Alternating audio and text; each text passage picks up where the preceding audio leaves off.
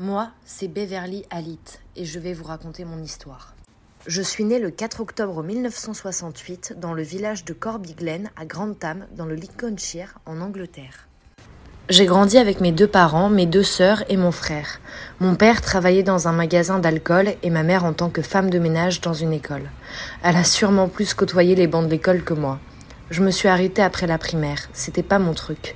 J'ai bien essayé d'intégrer l'école pour filles de Grantham, mais j'ai été recalée. Alors, j'ai préféré me faire de l'argent. J'ai commencé par des babysitting. J'ai toujours adoré les enfants. Grâce au babysitting, j'ai su que je voulais évoluer au contact des petits.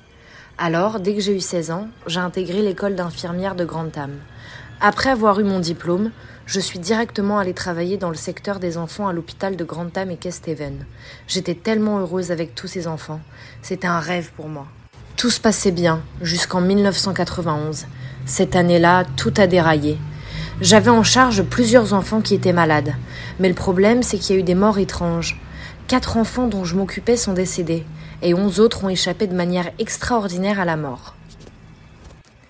Très vite, les soupçons se sont posés sur moi, et ils avaient raison de se questionner sur mon compte. Chaque fois qu'un de ces petits mourait, c'était avec moi. Ils étaient sous ma responsabilité. J'étais à chaque fois la dernière personne à être allée les voir.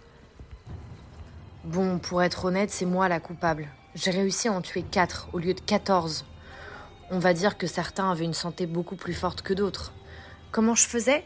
Je leur injectais des doses d'insuline beaucoup trop élevées. Ou alors, s'ils venaient pour des problèmes respiratoires, j'enlevais leur assistance. Mais je dois avouer que ma méthode préférée, c'était l'insuline. Simple, rapide, efficace. Comme vous vous en doutez, mon affaire n'a pas duré bien longtemps. J'ai commis ces crimes pendant 59 jours, de février 91 à avril 1991.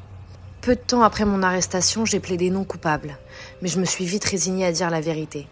J'ai écopé de 13 peines à perpétuité, 5 peines pour tentative de meurtre, 4 pour meurtre et 6 pour blessure aggravée. J'ai alors été envoyée en prison, mais je ne l'ai pas supporté. Alors, j'ai fait une grève de la faim pendant une semaine. Comme il s'inquiétait pour moi, on m'a placée en hôpital psychiatrique. C'est là qu'on m'a décelé une maladie. Cette maladie, c'est le syndrome de Munchausen, le besoin vital d'être au centre de l'attention. Alors, depuis 1993, je suis dans l'hôpital de Rampton Secure. Mais préparez-vous, il est possible que je sorte d'ici 2023.